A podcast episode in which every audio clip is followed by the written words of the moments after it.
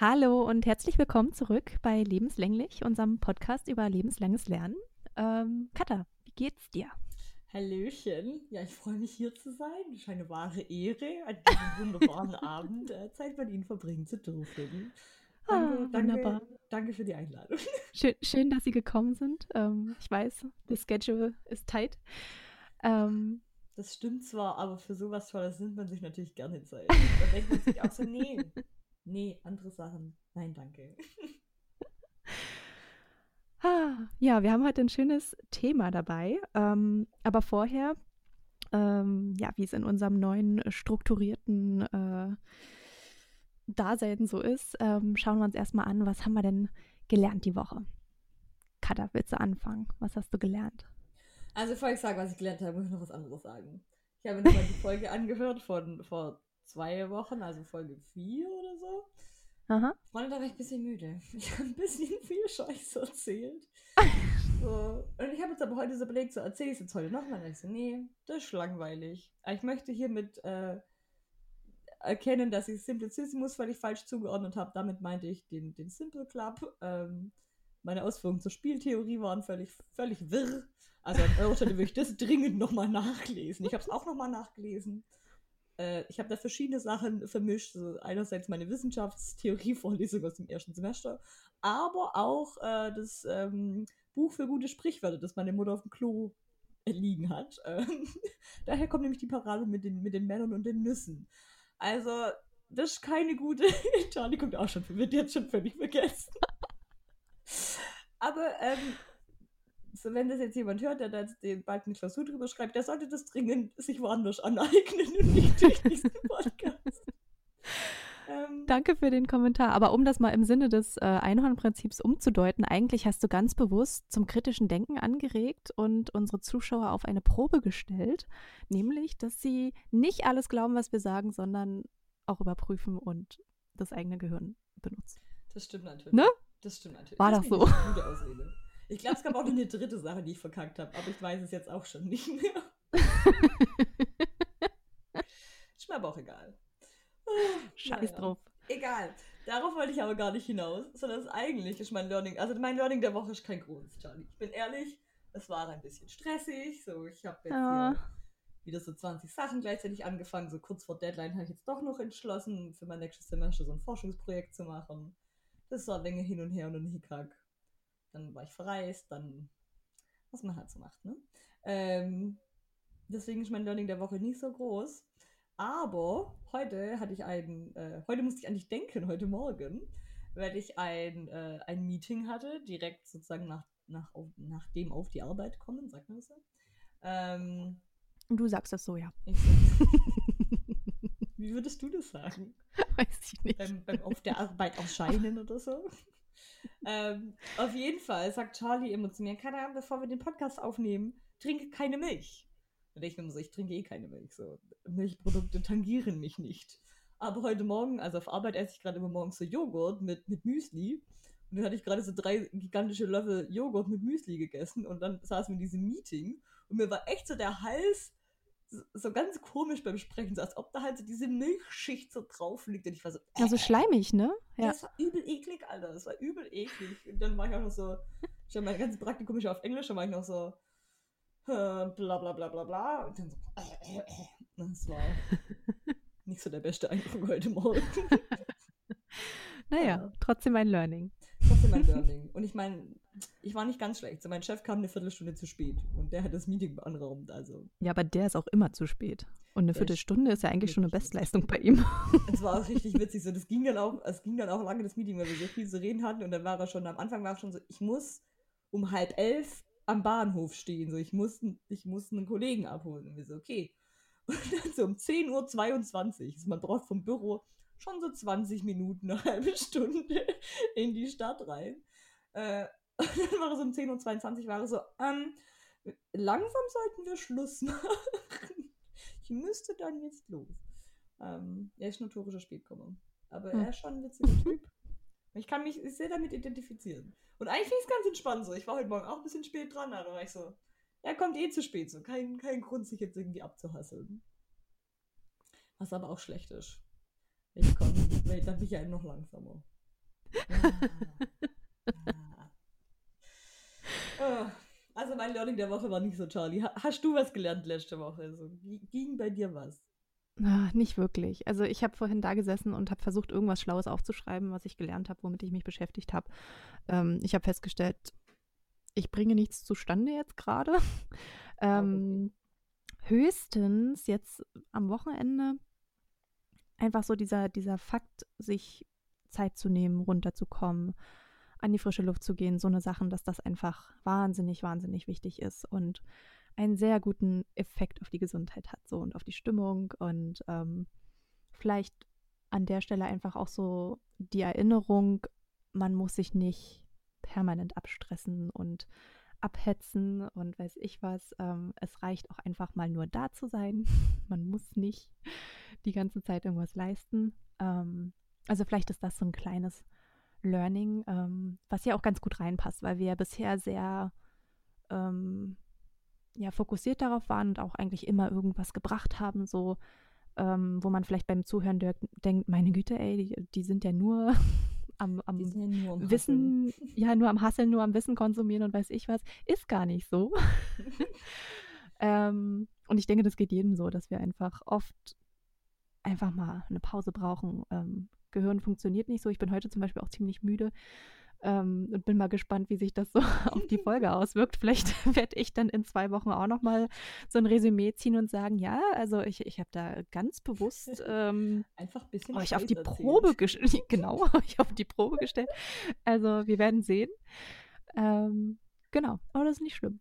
Ja, man muss sagen, man, wir waren eigentlich schon vor, vor einer Stunde verabredet, aber ich war, dann, ja. ich war dann ein bisschen spät dran und dann war ich so, Charlie, können wir später machen? Und, und oh, ich war, ich war, nee, das stimmt gar nicht. Charlie, ich nehme dich in Schutz.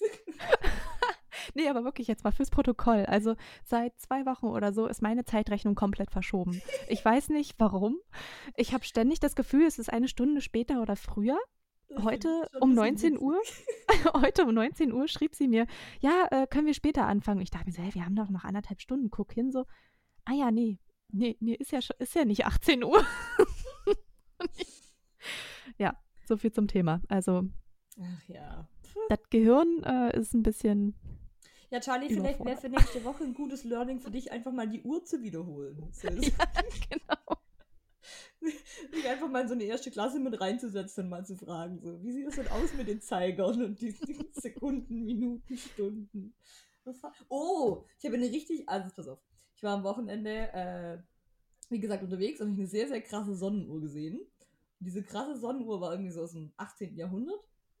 Äh, und im 18. Jahrhundert fanden die Leute das ja immer so ganz geil, zu leben war ja schon cool, noch cooler war ja aber irgendwie der Tod. So, das wurde ja krass romantisiert in dieser Zeit.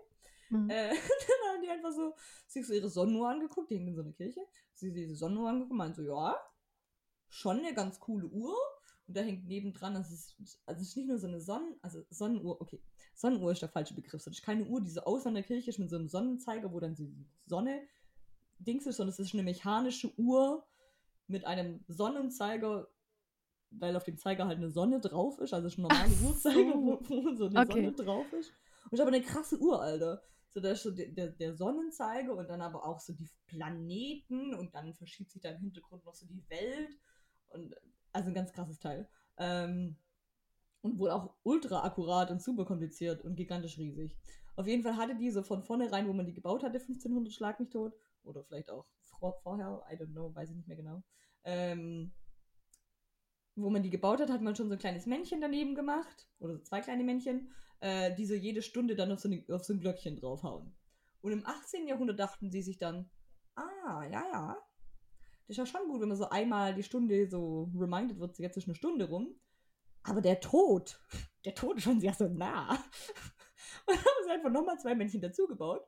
Und das eine Männchen ist, ist, der Tod, also so ein Skelett, so wie die das halt im 18. Jahrhundert oft hatten. Und der Tod klingelt jede Viertelstunde. Das wird nicht jede Viertelstunde. Immer mal wieder ins Gedächtnis ruft. Es könnte bald vorbei sein. Cool. Richtig witzig, hey. Richtig witzig. Oh ja. Siehst du, und da wunderst du dich, dass ich die Zeit vergesse. Auf sowas habe ich nämlich keinen Bock, mich so ah. stressen zu lassen. ich will nicht über den Tod nachdenken. Charlie lässt sich nicht mal vom Tod stressen. Neu. Da sage ich nö. Boah, ich habe schon, ich habe schon voll das gute Interview gelesen. Das muss ich mal schicken. Von, ähm, vom Zeitmagazin, aber schon ewig. Was heißt eh, von letztem Jahr irgendwann mal. Also man kann die ganzen alten Zeitmagazine einsehen auf Zeit.de und so. Habe ich ein Interview gelesen mit dem Chefarzt der Onkologie oder so von, von, von der Uniklinik Köln. Bin mir nicht ganz sicher, was die Onkologie macht. Also irgendwas mit Krebs. Der macht irgendwas mit Krebsforschung. Ähm, und der hat da so ein krasses Interview gegeben, so über irgendwie so, wie, wie, wie er zum Tod steht und so. Also, weil das natürlich was ist, was, was ihm irgendwie im, Beruf halt täglich begegnet, oder nicht täglich, aber halt regelmäßig begegnet und so. Mhm. Und der war krass cool drauf. So, der war, also ich kann es jetzt nicht so gut zusammenfassen, weil es war schon ein sehr langes Interview.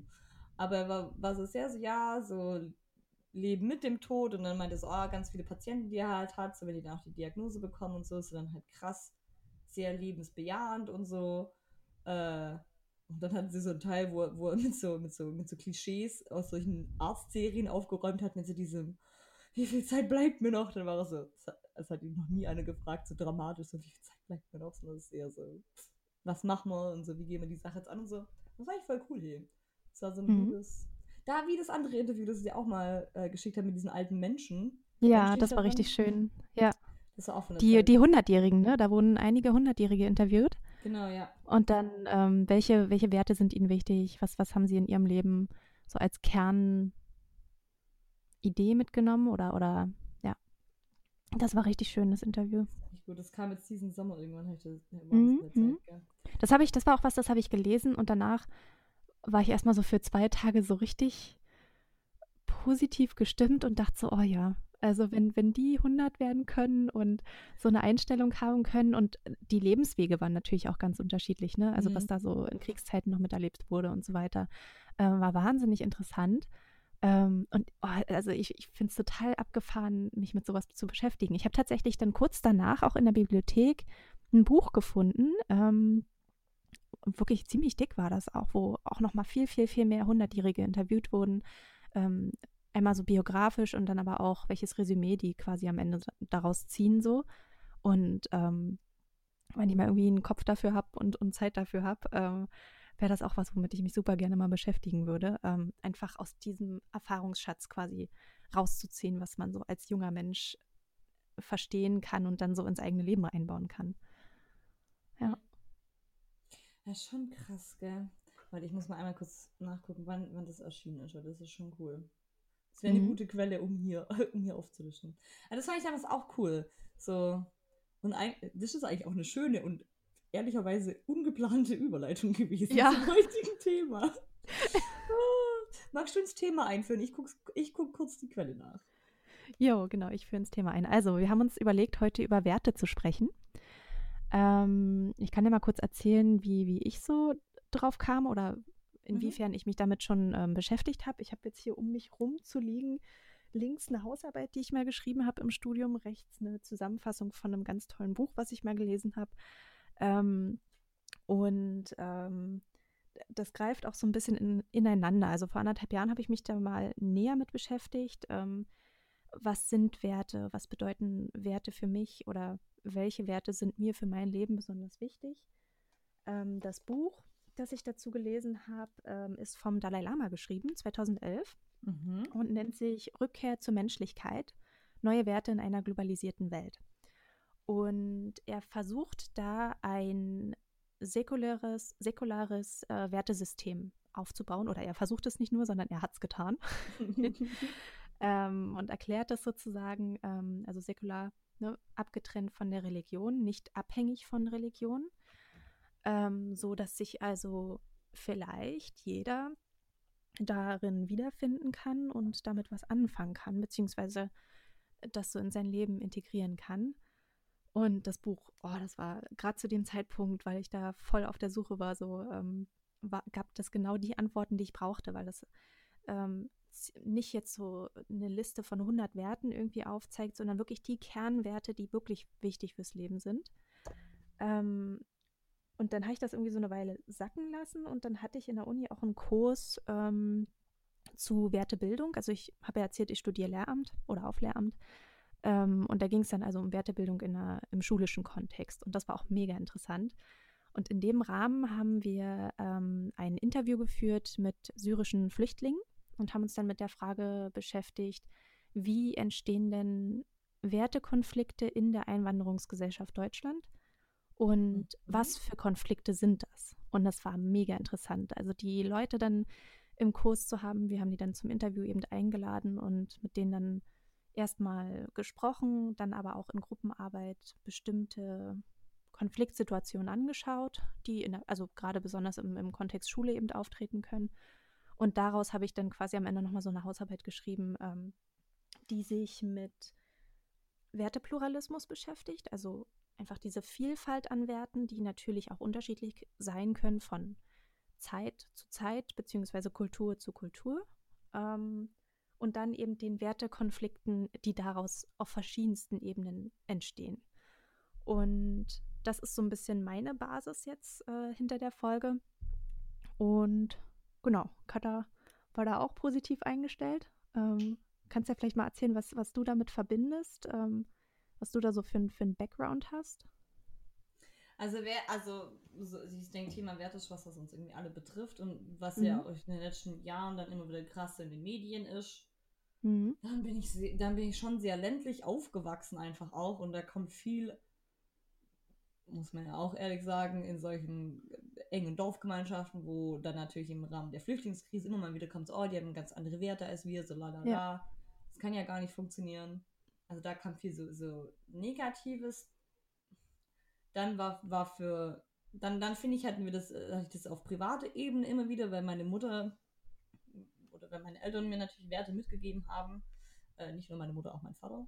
Ähm, und das immer sehr, ich finde, die, ich find, die haben das ganz gut gemacht. Und gleichzeitig boah, war immer wieder, das will ich nicht mal so sagen, so privat, aber war trotzdem immer mal wieder so die Frage, so, okay, wie sehr ist Schule irgendwie verpflichtet, auch so im Rahmen des Bildungsauftrags, Werte zu vermitteln an äh, an mhm. Schüler und wie sehr ist das dann vielleicht wieder Aufgabe der Eltern. So, das war viel, was wir dann auch dann im Religionsunterricht irgendwann äh, diskutiert hatten. Klar, dann natürlich religiöse Werte werden im Religionsunterricht dann auch äh, diskutiert. Darum hieß es auch so, äh, in, ich muss meine Sätze zu Ende sprechen. ich merke schon, ich denke zu schnell.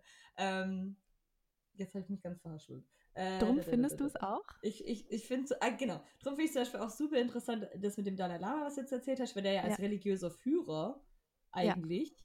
dann ja ein Buch geschrieben hat, das ja sich sozusagen von dieser Religion loslöst, was ja für einen religiösen Führer ja. jetzt nicht so oh. the, the, common thing to do ist. Also, da muss ich auch mal ganz kurz reingrätschen und das Schwärmen anfangen. Also ich, ich habe jetzt. Ähm, Charlie liebt den Dalai Lama. War, ich liebe ich lieb den, der ist so cool. Also der ist witzig, ähm, der, ist, der ist intelligent und vor allem ähm, äh, ja, stellt der seine Religion nicht in so eine Allmachtsposition, sage ich mal, oder ne, die, der stellt die nicht über alles. Also er sagt ganz klar, Ethik ist wichtiger als Religion. Und wenn man schaut und sich die verschiedenen Religionen anguckt und vergleicht, die Kernaussagen, die gleichen sich ja. Und mhm.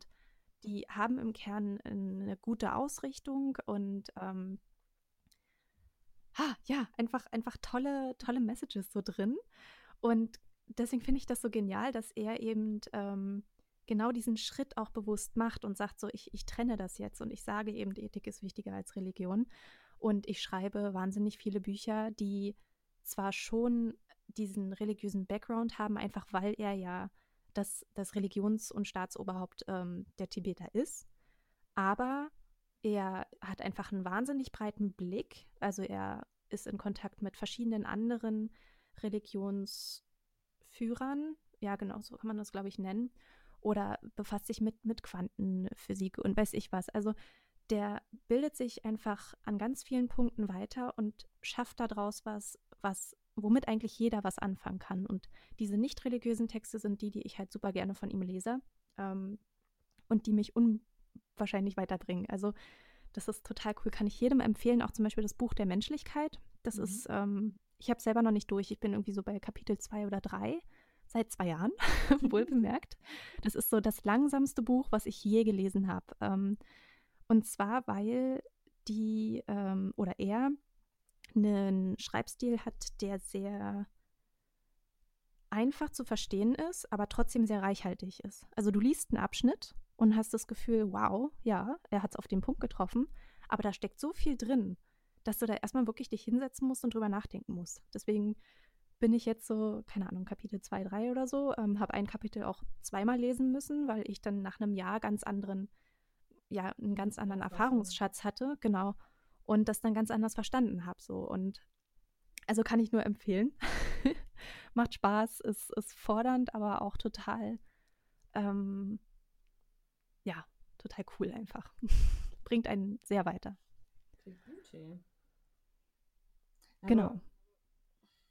Oh, jetzt habe ich dich abgewürgt. Nee, nee, nee, nee, ich bin noch in Gedanken.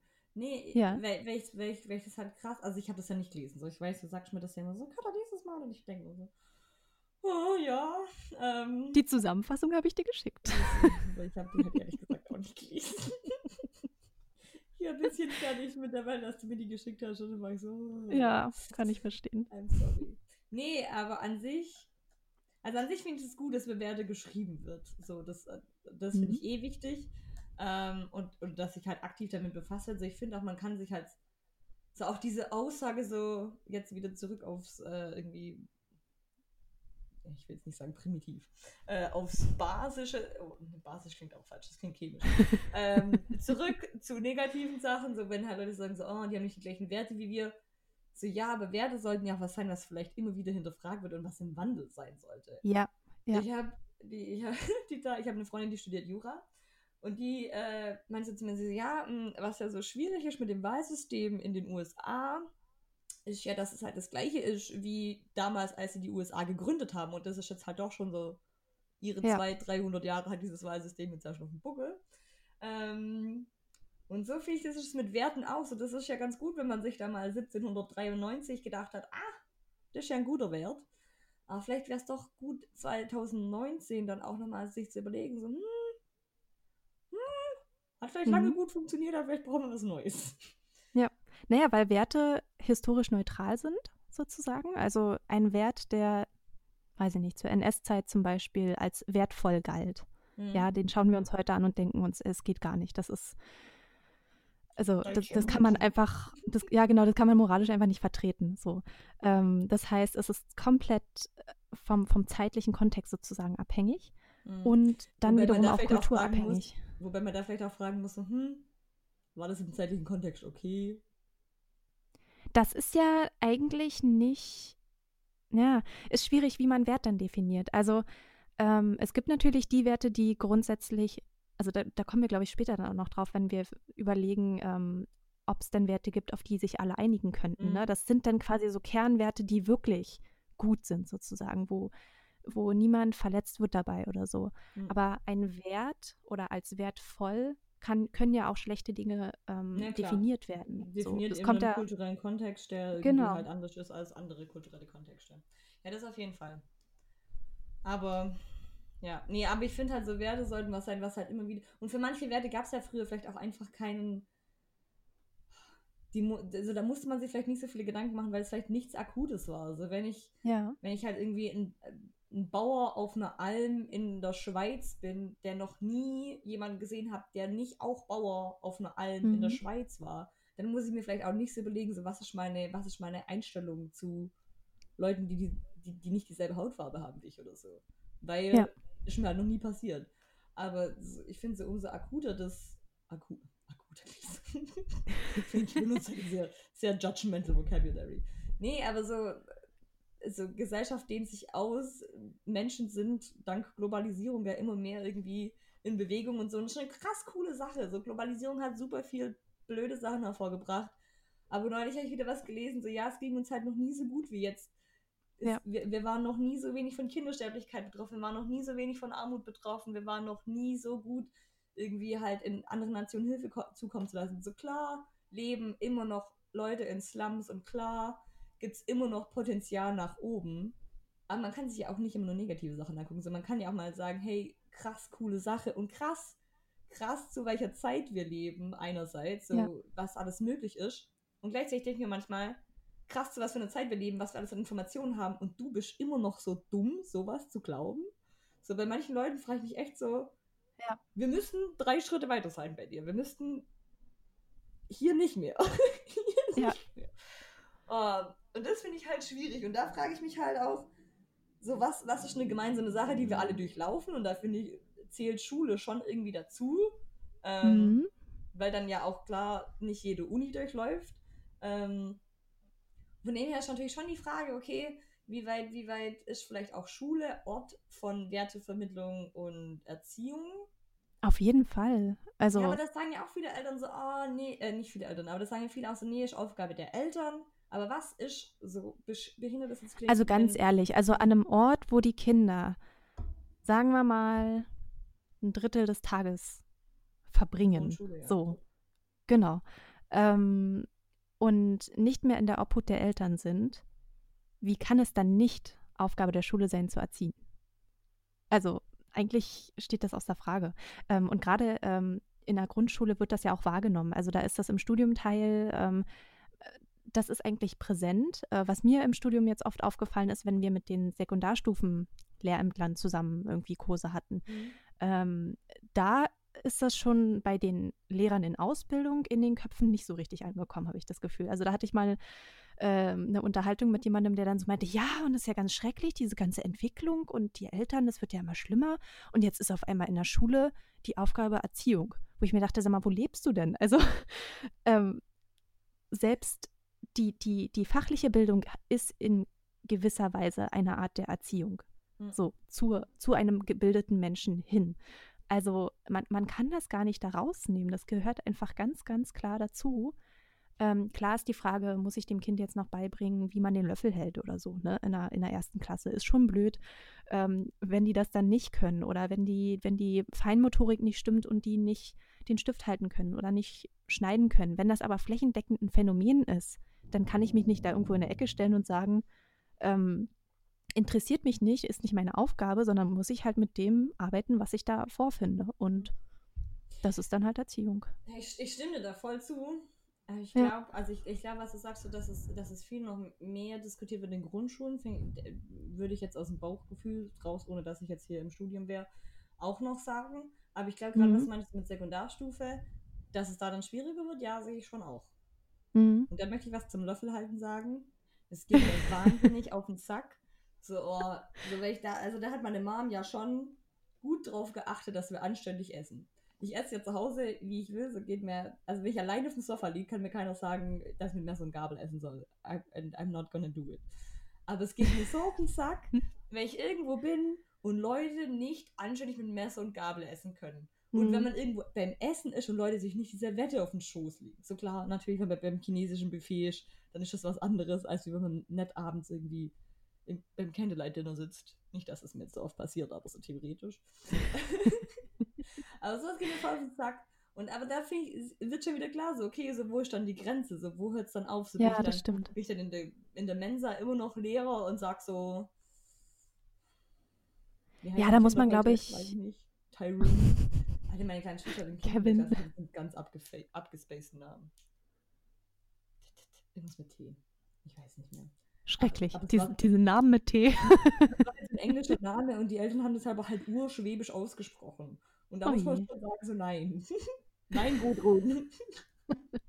ähm, aber zu, zu, deiner Frage, wo, wo hört es dann auf? Das ist natürlich auch dann immer wieder ähm, die Sache des Lehrers selber. Wie viel Energie hat der? Ähm, womit ist er sonst noch so beschäftigt? Aber ich finde, grundsätzlich gehört das zu einer Haltung einfach, die ein Lehrer haben sollte, dass er Beziehung einfach, äh, Bezie ja, Beziehung auch, aber Erziehung als Teil seiner Arbeit sieht.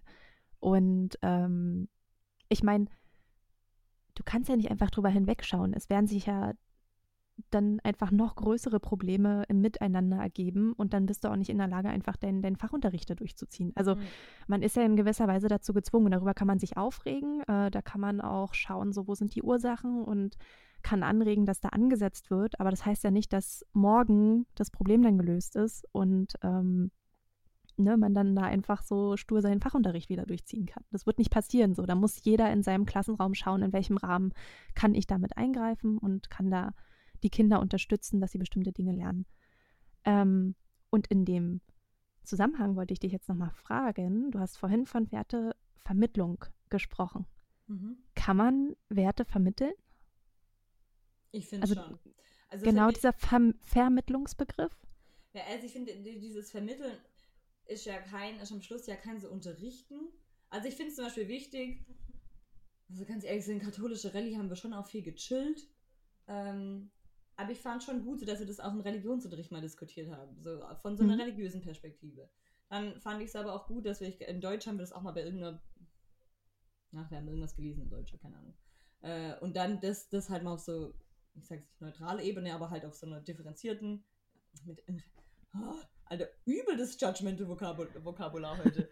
ähm, nee, ja, wir haben es halt von so einer religiösen Perspektive mal diskutiert gehabt im Schulunterricht, von der nicht, äh, von der nicht religiösen Perspektive und so. So, das fand ich schon wichtig, ähm, weil, weil durch Diskussion, finde ich, immer ja viel angeregt wird, aber ich finde, Ja. so diese Art von Vermitteln gibt es natürlich. Und dann finde ich, ist aber super viel halt Vorleben.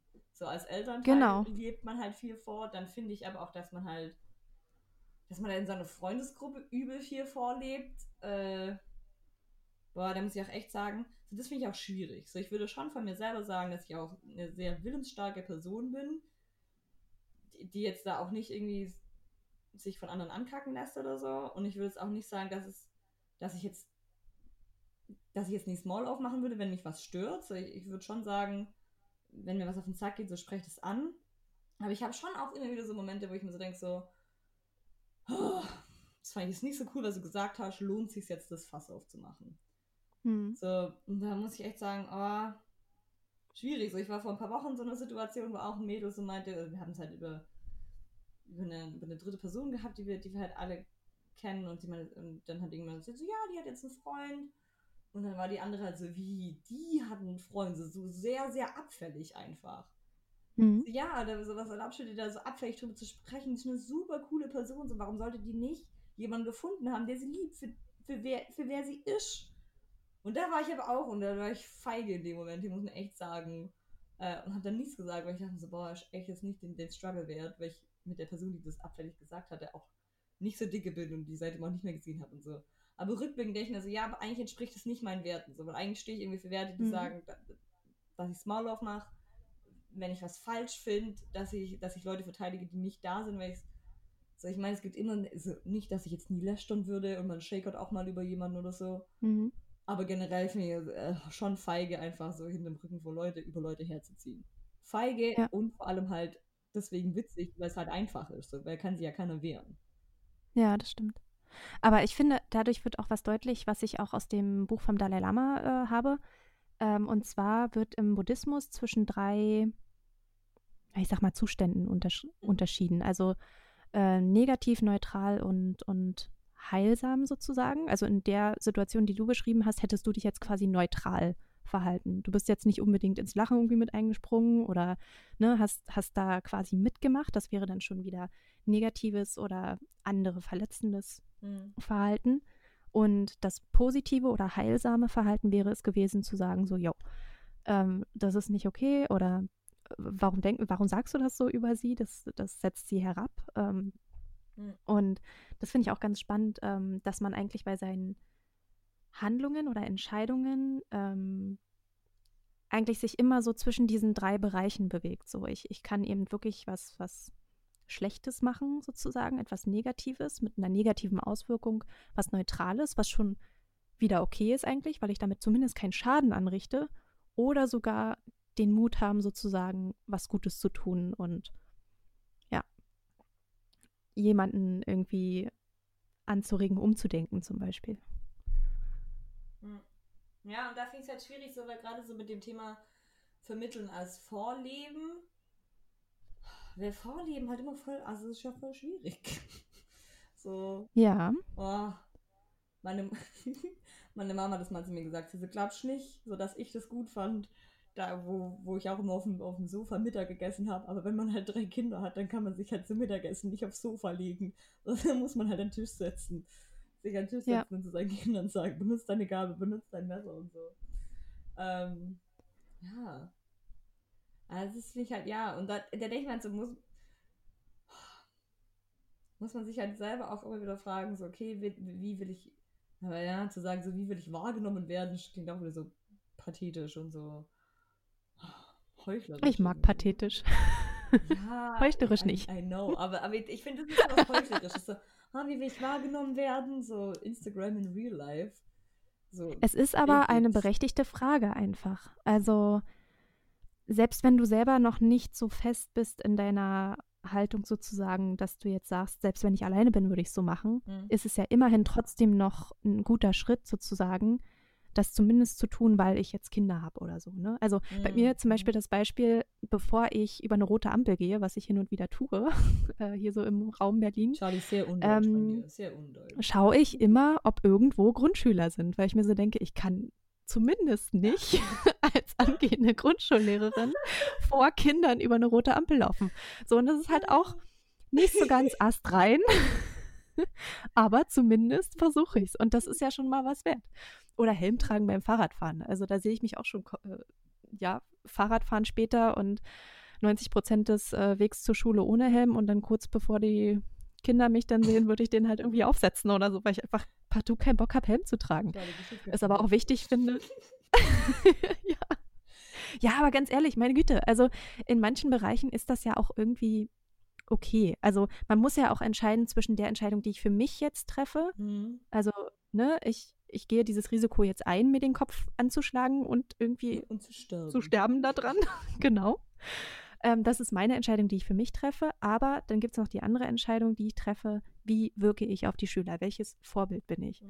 Und es ist natürlich gut, wenn ich das komplett durchziehe. Manchmal ist es aber einfach auch zu, zu anstrengend sozusagen. Also rote Ampel und Helm ist jetzt ein einfaches Beispiel, aber es gibt ja auch Ja, Lebensbereiche, wichtige Fragen. Genau, es gibt ja auch Lebensbereiche, ähm, in denen man dann wirklich schauen muss, so, okay, das wäre jetzt was, äh, da, da kann ich diesen, diesen Split sozusagen nicht machen, da muss ich wirklich mich zusammenreißen und das jetzt durchziehen. Ähm, und gerade bei der Kindererziehung ähm, gibt es ja, ja viele, viele Bereiche, wo ich glaube auch, wo man ähm, in seinem eigenen Erwachsenwerdensprozess sozusagen dann erst diesen Schritt macht und sagt, okay, jetzt für die sozusagen ist es wichtig und jetzt schaffe ich es quasi. Jetzt habe ich so diese absolute Motivation, ähm, da eine klare Linie zu fahren und das vorzuleben. Kinder sind cool, stelle ich gerade fest. Also wusste ich vorher schon, aber Ich bin trotzdem So als- so als, ja, ich auch, aber so als, als Motivation, ähm, Und warum sind Sie Mutter geworden? Ich wollte ein besserer. Mensch werden. Da, das finde ich richtig, Du weißt, was ich meine. das finde ich richtig witzig, weil da hat äh, Moritz Neumeier, you know, no you don't know, egal, äh, der macht immer wieder so Videos auf YouTube und der ist aber auch ganz witzig, so äh, Podcast und der hat jetzt, der ist so, eine, der ist so 30 Tage, dem seine Frau hat halt das dritte Kind bekommen und der hat auf, auf, auf Instagram so 30 Tage lang gevloggt sozusagen, wie es ihm an dem Tag ging. Und dann war er irgendwann auch so, so Freunde, so schon geil, so mit drei Kindern. So, schon, schon krass anstrengend. Ich bin schon fucking müde. Aber schon auch cool. So, ich bin voll gerne so Vater. Und dann dachte ich so, cool. Voll Schön. gut für dich, Moritz. Ach je. Ah. Ähm, ich schaue gerade auf meine Mindmap. Ich, es gibt wieder eine Mindmap. Surprise. Ich wollte noch kurz sagen, dafür, dass wir ein kinderloser so, ja. Podcast sind, reden wir ganz schön viel über Kinder. Aber ich schiebe Ja, aufs lernen- Grundschullehramt. Ja, na, und generell aufs Thema. Also so rasant und so viel in einem kurzen Zeitraum lernt man ja eigentlich nur in der Kindheit. Und danach wird das so ein bisschen so gemächlicher. Ja. Voll komisch, gell? Man freut sich auch gar nicht mehr über so viele Sachen. Ja, das stimmt. Ne, man hat so diese scheiß realistische Brille auf und äh, teilweise geht sie sehr ins Negative. Ach, heute ist das und das wieder schlecht Glaubst du, wir gelaufen. würden drei Sachen zusammenbekommen, so Mini-Sachen, die uns in der letzten Woche gefreut haben? Auf jeden Fall. Lass mal überlegen. Uh, ich bin vorher heimgelaufen. Das ist meine erste positive Sache. Ich bin vorher heimgelaufen. Ähm, bin an einem Restaurant vorbeigelaufen und habe in dieses Restaurant reingeguckt und die haben gerade aufgebaut für, fürs Abendessen. Und da stand ein älterer Kellner und ein jüngerer Kellner. Und ich habe die zwei so angeguckt, weil die gerade so Gläser poliert haben. Und der ältere Kellner guckt zu mir hoch und wir gucken uns so eine, so einen Hauch zu lange an, so wo es dann kurz awkward wird. Und aber keiner von uns hat so den Blick abgewendet, wir haben so angestarrt und hat richtig nett gelächelt. Und Oh, ich war schön. so cool. So wie cool. So ein richtig guter Moment auf meinem Heimweg hier. Schön. nice. Freundlich, Freundlichkeit. Freundliche Menschen. Brüssel ist eh eine ganz freundliche Stadt. Schön. Was Positives bei mir äh, ist, dass ich absolut, ähm, ja, der absolute Herbstfan bin. Mhm. Also so meine, meine Lieblingsjahreszeit, wenn die Blätter, die Blätter, Wenn die, die Blätter, wenn die Blätter blond werden, genau. Ähm, ich liebe das. Die Lichtverhältnisse äh, jetzt, also gerade hier in Brandenburg ist es gerade recht warm auch. Die Sonne scheint wie blöde. Also Nice. Ah, es ist einfach richtig schön rauszugehen. Der Wind nur. geht so. Oh. Komm nach Brandenburg. so, jetzt fehlt uns aber noch eine Sache. Also wir haben Lächeln, wir haben schönes Wetter und, und Bäume und Mm, Blätter. Was haben wir noch? Mein Abendessen. Mein Abendessen war richtig übel. Ich wollte auch gerade, wollte auch gerade von meinem Croissant erzählen, was ich heute gegessen habe. Okay, erzähl du erst von deinem Croissant, dann erzähle ich, also mein Abendessen war auch gut, aber vor allem will ich auf das hinaus, was ich gestern Abend gegessen habe. Oh. Okay, okay. Croissant. Es war wunderbar butterig und einfach richtig lecker. Okay. Und der dazugehörige Wert ist Dankbarkeit. Dankbarkeit. Ah, So, mein- für dieses Croissant. Mein, mein zugehörige Wert ist Freundschaft und kultureller Austausch. Uh. Weil gestern habe ich Suppe gekocht und es ging aber ein bisschen lang mit diesem Suppe kochen. Ähm, und dann habe ich, dann habe ich nebenher angefangen, Reis zu kochen, so Sushi-Reis. Weil ich mich Natürlich. an unsere asiatischen Mitbewohner erinnert habe, wie die immer einfach so ein rohes Ei auf, ihr, auf ihren heißen Reis ge gehauen haben. Und da dachte ich Mhm. so, ich habe ein Ei, ich habe Reis, gar kein Problem. Und um Gottes Willen war das lecker, hey. Ich stand in der Küche, ich, ich war so ein bisschen Reis gekocht, weil ich dachte, ja, okay, so, du isst ja noch Suppe. Dann ich ein bisschen Reis gekocht, das mit diesem Ei gegessen und noch so Sojasauce drüber. Hi, war das Boah. gut, hey. Dann habe ich Suppe gegessen, dann habe ich drei Stunden lang was anderes gemacht. Und dann hatte ich immer noch dieses Ei im Kopf, dass ich mir nochmal Reis gekocht habe. So um halb zwölf. Und dann habe ich um halb zwölf nochmal Reis mit Ei und Sojasauce gegessen. Und es war so, es war so lecker. Oh. Das war ein richtiges Highlight. Hey. Es war richtig Ich mal mir das, ich mal mir das gerade auf, damit ich das morgen mal nachmache. genau. Oh. Aber da, also das war so richtig schön. Ich habe diesen Reis gegessen, da habe ich so an, unsere Japaner und unsere Koreaner gedacht. Dann habe ich an unsere, äh, an unsere aktuell in Zürich wohnende Mitbewohnerin gedacht, die immer meinte, so, ich kann morgens schon, ich kann die kochen, ich kann morgens schon die Zwiebeln in meinem Zimmer riechen. Und war ich so richtig, war ich kurz so zurück auf dem Sofa in Schweden und war so, "Ah, die Welt ist gut, Freunde, die Welt ist gut. Schön. Gell? Siehst du, wir haben es zusammengekriegt. Sogar vier Sachen. Sogar vier. Oh, nice. Äh, okay, was wollten wir eigentlich reden, bevor wir jetzt über das Essen geredet haben?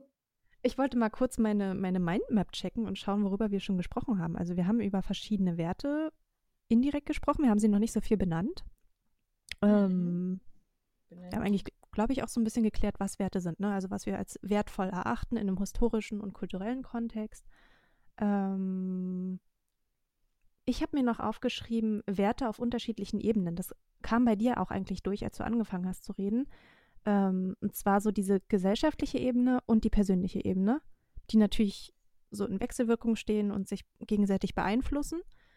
Ähm, fand ich auch ganz interessant, gerade so, ich glaube, im Kontext Religion ist es ganz stark, dass das so irgendwie ineinander greift. Mhm. Ähm, dass so dieses, Wobei ich da ja Oder? auch nicht verstehe, so ich, also ich verstehe, also Leute sollen verschiedene Religionen haben. Ich finde es voll, also das ist ja völlig berechtigt, so das ist ja auch kulturell bedingt. Und, und, und. Was ich immer nicht Ja. verstehe, ist Leute, die dann eine Religion missbrauchen und ja eigentlich Ja. aller Werte dann ja diese Ja. Religion abbeziehen und sich aber trotzdem auf diese Religion berufen, weil ja eigentlich alle Weltreligionen so die Basis ja eigentlich teilen. So, tu nichts, was du nicht willst, was man dir selber antut. Töte niemanden, so sei nett zu deinen Eltern. Verhalt Mhm. dich korrekt. Klau nichts von deinem Nachbar. Das sind ja irgendwie die Basiswerte, so alles menschliche Leben ist heilig. So, das sind ja irgendwie die Basiswerte, üb- über die jede Religion spricht. Und trotzdem sind irgendwelche Spacken der Meinung, sie könnten, so, Mhm. sie könnten diesen Wertekonsens benutzen, um ihre hirnverbrannten Ideen durchzusetzen. Muss ja gerade Ja. so sagen. Und da kommen wir auch genau in den Bereich so Wertekonflikte. Ne? Was gibt es für Wert Wertekonflikte? In welchen Bereichen Mhm.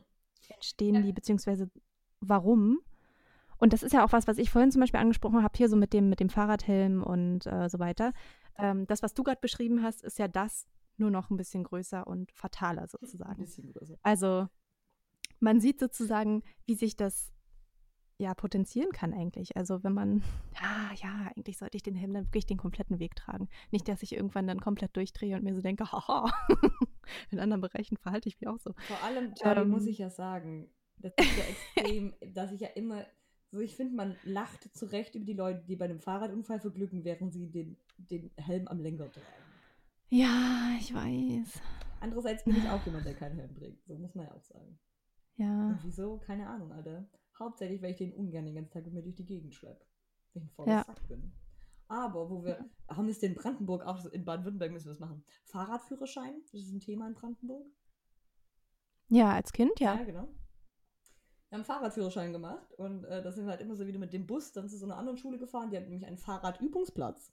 Und beim Fahrradübungsplatz äh, kam dann die Polizei immer hin mit ihrem Fahrrad, LKW, wo die ganzen Fahrräder drin waren und dann haben wir da Fahrradübungen gemacht. Auf jeden Fall sind wir immer alle als Klasse da halt hingefahren. Also wir haben uns dann nicht morgens getroffen, sondern sind nicht in die Schule gekommen und dann nicht mal alle zusammen Bus gefahren. Und an einem Tag haben wir halt gewartet, weil der eine Mitschüler einfach nicht kam und der, die aber auch nicht angerufen hatten, dass er nicht kommt oder dass der krank ist und so. Und dann kam der an und meinte so, ähm, ja, Entschuldigung, ich, äh, ich kam zu spät, weil ich hatte einen Fahrradunfall auf dem Weg. Shit. Und dann hatte der halt die, also die Polizei im Schlepptau, weil der, weil der wohl halt irgendwie, oder ein Auto hat ihn angefahren oder keine Ahnung. Und die Polizistin war so, Freunde, es ging nur gut aus, weil ihr euren Helm auf. Setzt euch euren Helm auf.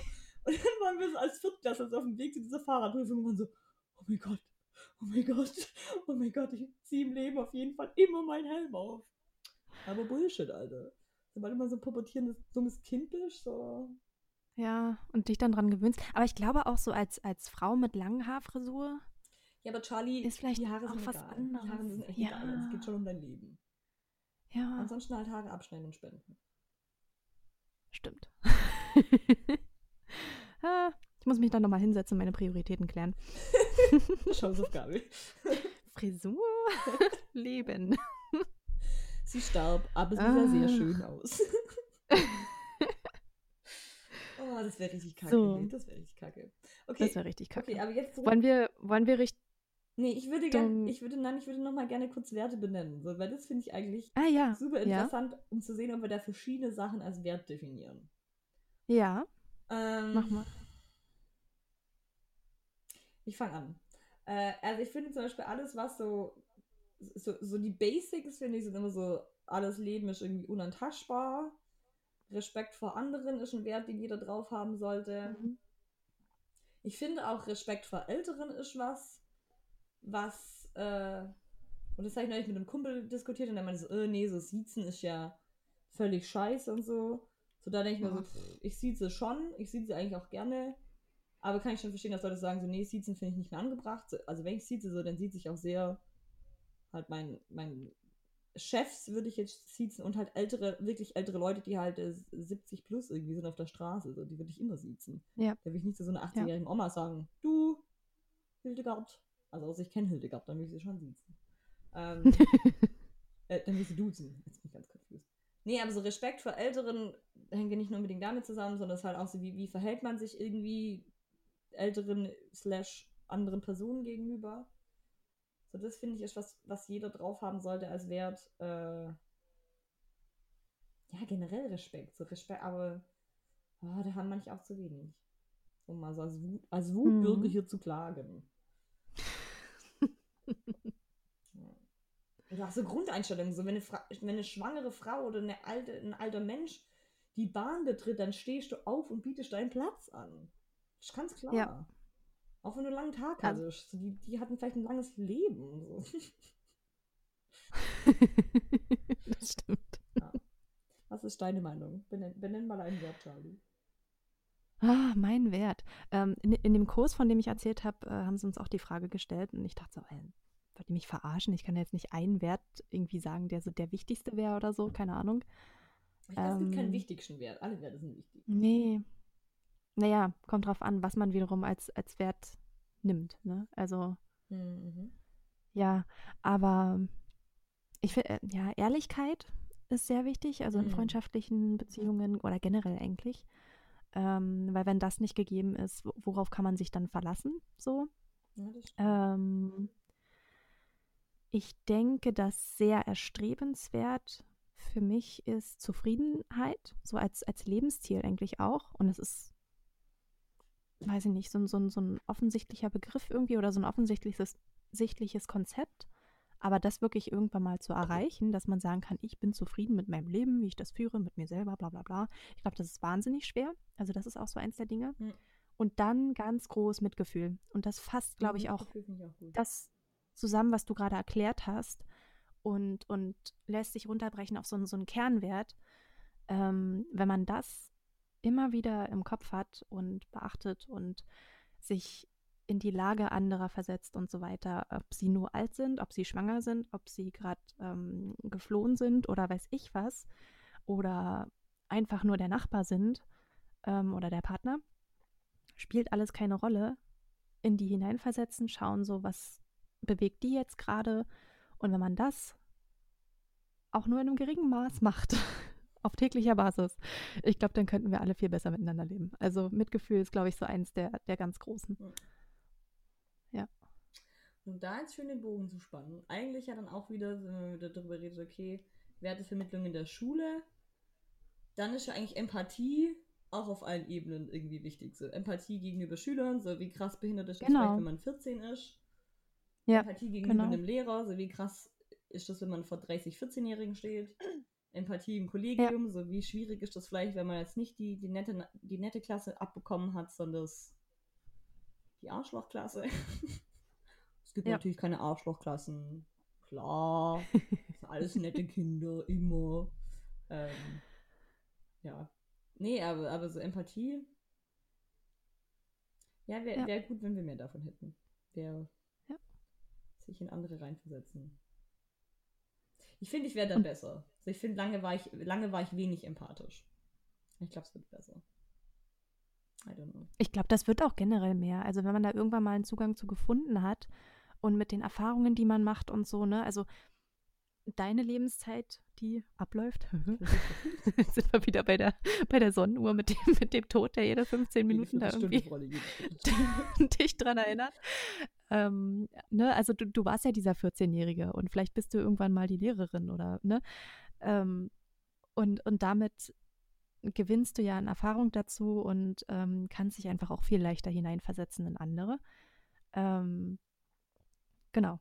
Jetzt weiß ich nicht mal, wo ich hin wollte. Aber Du warst gerade sehr empathisch Ja. für mich, weil du dich in mich reinversetzt hast, wie, wie ich. wahrscheinlich. fühle. Ah, je. Und eigentlich können wir das auch gut ähm, abrunden und zu unserer Frage der Woche kommen. Ich glaube, Mhm. da sollten wir jetzt auch noch ein bisschen Zeit einplanen. Nämlich, kann es einen Wertekonsens geben? Also gibt es Werte, auf die man sich global einigen könnte? Das ist ja das, was der Dalai Lama da in dem Buch eigentlich auch versucht. Mhm. Ähm, ja, und, und nach denen wir alle wirklich ausnahmslos leben könnten. Ich finde es schwierig. Also, wenn man mich fragen würde, gibt es Wertekonsens, würde ich klar sagen, nee, weil Mhm. nee. Aber ich, ich, ich denke, es wäre schon erstrebenswert, in gewissen Punkten einen Wertekonsens zu haben. Aber ich würde jetzt auch nicht sagen, in allem muss Wertekonsens bestehen. So, weil weil Wertepluralismus ja eigentlich auch den Vorteil hat, dass man immer wieder diesen Anreiz hat, seine eigenen Werte zu überdenken. Weil wenn es natürlich Genau. nur deine Werte gibt, so dann, an was wir schon auch denken. Ähm, ich finde so ein Grundwert, auf den sich alle einigen sollten, ist halt einfach Menschlichkeit. So. Und, Ja. und was ist halt okay, was ist okay mit Menschen zu machen und was ist nicht okay. Da, Ja. ich finde, das zieht den kompletten Rattenschwanz von Krieg hinter sich her, über Ausbeutung in der Arbeit, über Lebens Mobbing in der Schule. Mobbing in der Schule, alles. So, da, da da hängt ja dann nicht Ja. irgendwie nur so ein dritte Weltland dran, sondern da hängt ganz krass, da hängt ganz krass auch mit allen politischen Sachen, die in Deutschland passieren, hängt auch ganz Deutschland dran. So. Ich hatte es jetzt Ja. wieder mit, mit, äh, mit Fridays for Future und was heißt Umweltschutz und lalala und verreisen und nicht verreisen und irgendwie ja als gut ausgebildeter Student sich schon bewusst zu sein, oh ja, mein Carbon Footprint ist nicht so gut, wenn ich jetzt auf die Malediven fliege. Aber dafür habe ich ja keine Avocado gekauft diese Woche. Also, ja, schon, aber hm, vielleicht dann halt doch lieber die Avocado kaufen, als auf die Malediven fliegen. Aber die Diskussion für ihn macht jetzt ein ganz anderes Fass auf. Ähm, ja. ja. Aber im Kern hast du ja gesagt, also es gäbe schon etwas, worauf man sich einigen könnte, und das ist dieses Menschsein Ja. so, oder Menschlichkeit, Menschlichkeit ne? einfach, ja. Genau. Ähm, das sehe ich nämlich auch so. Ich kann ja mal ein Bild beschreiben, was ich mir überlegt habe. Mhm. Und zwar ähm, haben wir ja vorhin diese Unterteilung gemacht, persönliche Werte versus gesellschaftliche Werte. Und ich denke, dass, dass ähm, ja, die Krux sozusagen in den persönlichen Werten liegt. Also wenn wir einen Wertekonsens wollen, dann müssen das so, so eine Kernwerte sein, ähm, die jeder auf ganz persönlicher Ebene für sich akzeptieren kann. Mhm. Und das ist ja genau das, was du gesagt hast, ne? Menschlichkeit. Also ich habe das mir aufgemalt wie so eine Zwiebel, aus der so eine Blume irgendwie rauswächst. Also unter der Erde hast du so diese Zwiebel, das sind die persönlichen Werte. Ähm, und daraus erwächst ja dann eigentlich alles, weil du, darauf basiert ja dein Verhalten, das, was du sagst, das, was du tust und so weiter. Das strahlt aus sozusagen auf deine Mitmenschen und so weiter. So formt sich ja dann auch der, ja, Wertekanon sozusagen einer Gesellschaft, unter Ja. anderem. Ähm, ne, das hat ja verschiedene Wirkrichtungen. Und ähm, genau das sagt eigentlich auch der Dalai Lama. Also so Werte wie Zufriedenheit, Mitgefühl, Versöhnlichkeit, ähm, Urteilsvermögen. Genau das sind genau solche persönlichen Werte, die eigentlich jeder für sich ähm, finden kann und, und beachten kann. Und wenn das jeder tun würde, dann würde das eben wirklich in einem Maß ausstrahlen, dass man sagen kann, man hat in gewisser Weise einen Wertekonsens. Mhm. Das heißt nicht, dass alle Menschen auf der Welt exakt die gleichen Werte haben, aber dass es irgendwo wie in so einem Venn-Diagramm ne, so eine Schnittmenge gibt, Mhm. die alle teilen. Und da hat er zwei Prinzipien ähm, aufgestellt und die finde ich eigentlich wirklich maßgebend in, in, den, in dem Kontext. Und zwar sagt er, man muss diese beiden Prinzipien eigentlich akzeptieren, wenn man das schaffen will. Und das erste ist die Anerkennung unseres gemeinsamen Menschseins. Also wir sind alle Menschen. Es Mhm. gibt viel mehr tiefgründige Dinge sozusagen, die uns vereinen, Mhm. als die Dinge, die uns trennen. Die Dinge, die uns trennen, die sind oberflächlich. Das sind Sprachen, das ist eine Herkunft, das ist ein Land, eine Landesgrenze so, aber dieses ureigene Menschsein, das teilen wir alle. Da sind wir einfach alle gleich. Mhm. So, egal ob die Haupt Hautfarbe sich unterscheidet oder so. Mhm. Ja, auch menschliche Ähm, Grundbedürfnisse sind ja Genau, genau. dieselben. Unterscheidet sich ja nicht. Genau. Und da mag ich auch die Idee aus dem Buddhismus, ähm, so dieses Streben nach Glück und das Vermeiden von Leid. Das sind eigentlich die zwei Dinge, die jedes Lebewesen braucht. So, Mhm. wir wollen glücklich sein, wir wollen nicht leiden. So, Punkt. Wenn man das akzeptiert, dann ist man schon mal echt einen Schritt weiter. Und dann kommt das zweite Prinzip, ähm, was mir so ein bisschen schwerer fiel zu akzeptieren, aber eigentlich ist das auch so. Ähm, und zwar zu begreifen, dass wir voneinander abhängig sind. Also in ganz vielen Punkten ist jeder Mensch einfach davon abhängig, dass es andere Menschen gibt. Sei es nur der Bäcker, der mein Brot bäckt, ja, die Lehrerin, die mir in der Schule was beibringt, mein Partner, der zu Hause für mich da ist, die Mutter, die mich auf die Welt gebracht und in den ersten Jahren am Leben erhalten hat. Ne? sonst, sonst würde es einfach kein Ich geben, sozusagen. Das muss man sich einfach mal ähm, vor Augen führen, was da für ein riesengroßes Netz an Abhängigkeiten eigentlich besteht. Wir sind nicht einfach nur diese kleine Person auf der Welt, die einfach ihren Stiefel durchziehen kann. Das stimmt einfach nicht. Ne? Also da hängt so viel dran. Wir sind ähm, so eingesponnen da drin und können eigentlich so dankbar dafür sein, dass der Bäcker das Brot bäckt und der Lehrer mich unterrichtet und die Mutter mich auf die Welt gebracht hat und so. Ähm, dass es eigentlich keinen Sinn macht, sich da hinzustellen und zu sagen, ja, ich äh, will jetzt aber hier nicht irgendwie meine Steuergelder äh, ausgegeben sehen an, an Flüchtlinge. Also, ah, ja, ähm, muss einfach nicht sein. Und wie du das vorhin gesagt hast, so, das, da sind wir einfach drei Schritte weiter heutzutage. Und Ja, nicht alle. Nicht alle, aber eigentlich. Deswegen sage ich ja eigentlich. Oh. Ja, voll. Ja, und das finde ich richtig schön. Also wenn man wirklich da schaut, so auf persönlicher Ebene, könnten wir uns rein theoretisch auf so eine Handvoll Werte einigen. Und wenn sich jeder danach richten würde, dann wäre das ziemlich cool. Ich finde, es waren gute Schlussworte, Charlie. mhm. Sehr schön. Ich auch. Geht mal los und einigt euch auf was, würde ich sagen. ah, alright. Fand ich gut. Ich fand, ich fand, wir, fanden, wir haben eine gute, wir haben eine gute Diskussion gehabt. Nice. Ja. Es gab auch viele Sachen, die ich so im Voraus so nicht gedacht hätte, aber ja, doch, fand ich gut hin. Ajo. Also ich hoffe, ihr hattet auch Spaß.